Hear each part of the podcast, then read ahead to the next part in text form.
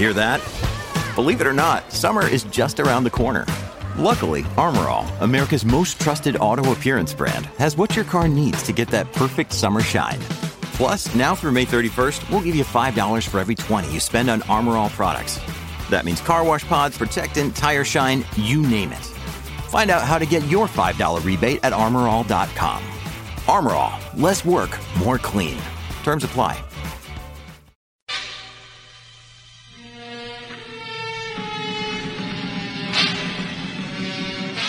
Atardecer del 14 de agosto de 1979. Carlos Argüello, de 44 años, quien trabaja como jefe de almacén en el central azucarero Las Majaguas, cercano a la población de San Rafael de Onoto, en el estado portuguesa, se apresta a regresar en su moto a La Quinta, centro administrativo de Lián, donde se aloja. Ya ha recorrido poco menos de la mitad del trayecto por un camino solitario y penumbroso, cuando a cierta distancia observa al borde de la carretera a una mujer joven y de buena figura. Viste una especie de bata, como la que usan los indígenas, de color grisáceo, y su larga cabellera es muy negra. Como ya es casi de noche, Argüello detiene la moto y pregunta a la mujer hacia dónde se dirige. Con voz suave ella contesta que hacia el centro L, un parcelamiento habitacional como a dos kilómetros de distancia. Argüello se ofrece para llevarla y poco después, con la mujer sentada tras él, marchan rumbo al parcelamiento L.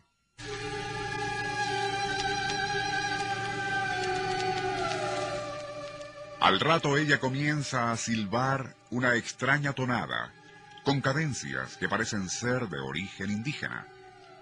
Justo entonces se apagan las luces de la moto y su motor deja de funcionar. Argüello aún lo ignora, pero junto con la pasajera que silba, ha subido a su moto el más allá.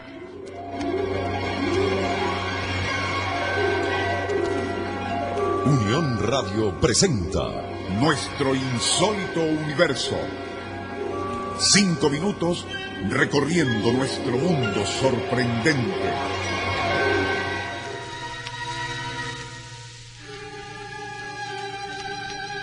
Argüello, experto mecánico, logró que el motor encendiese, no así las luces. Al resplandor de lejanos e intermitentes relámpagos, reinició la marcha con su extraña pasajera, quien de nuevo había comenzado a silbar.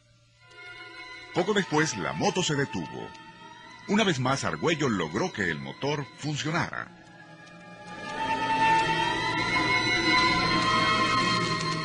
Tenso por aquellos repetidos e inexplicables inconvenientes, y también por el insistente silbido de la mujer, Argüello al fin divisó las luces del asentamiento.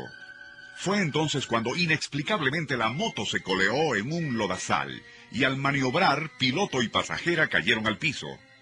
Aturdido, Argüello se incorporó y comenzaría a mirar a su alrededor temiendo que la mujer, con el golpe, hubiese perdido el sentido.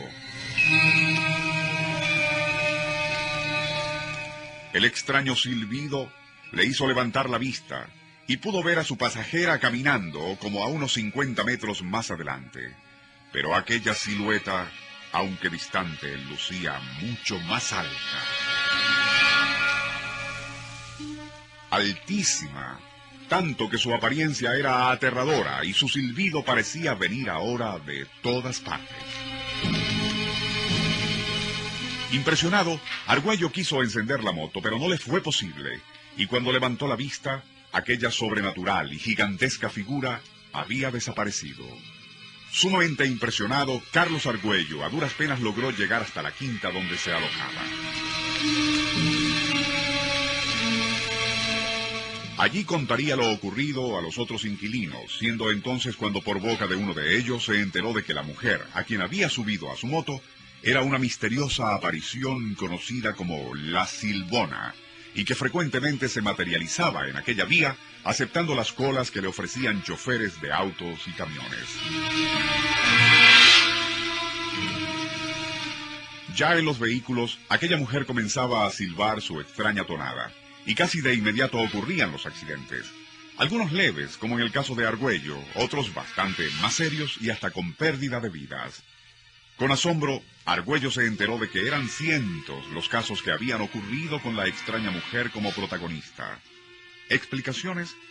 Podría suponerse que la joven fuese alguna demente, pero ¿y los muchos e inexplicables accidentes?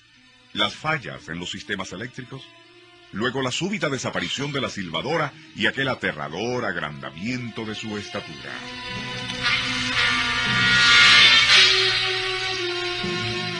El caso, que nos fue relatado por uno de los protagonistas, persona madura, seria y responsable, curiosamente tiene sus paralelismos con otros muy similares ya relatados en este programa y que ocurrieron no solo en Venezuela, sino en Haití, Chile y Argentina. Por coincidencia de hechos, hemos considerado oportuno hacerlo conocer a los escuchas de este programa. Unión Radio presentó.